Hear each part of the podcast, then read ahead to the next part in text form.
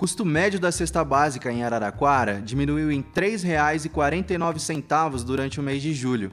Em termos percentuais, isso representa uma queda de 0,43% na comparação mensal. Meu nome é João de Larissa e esse é o episódio número 8 da série sobre economia local.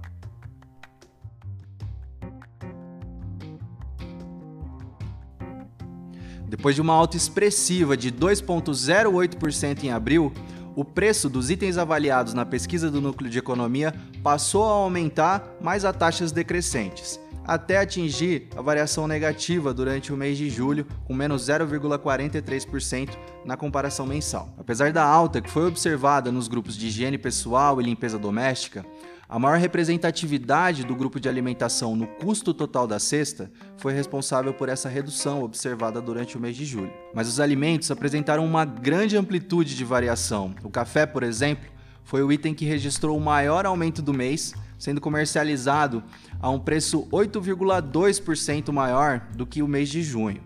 Na outra ponta foram os itens de hortifruti responsáveis por puxarem o preço da cesta para baixo.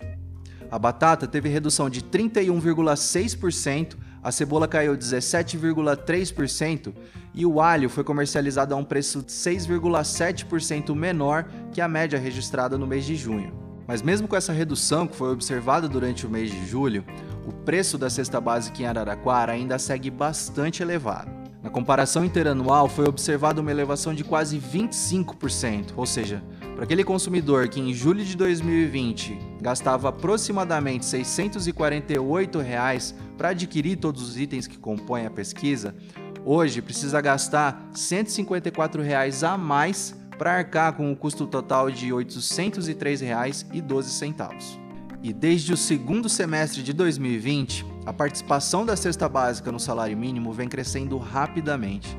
Mesmo com essa redução de 0,32 pontos percentuais em julho, o preço da cesta básica corresponde atualmente a 73% de um salário mínimo.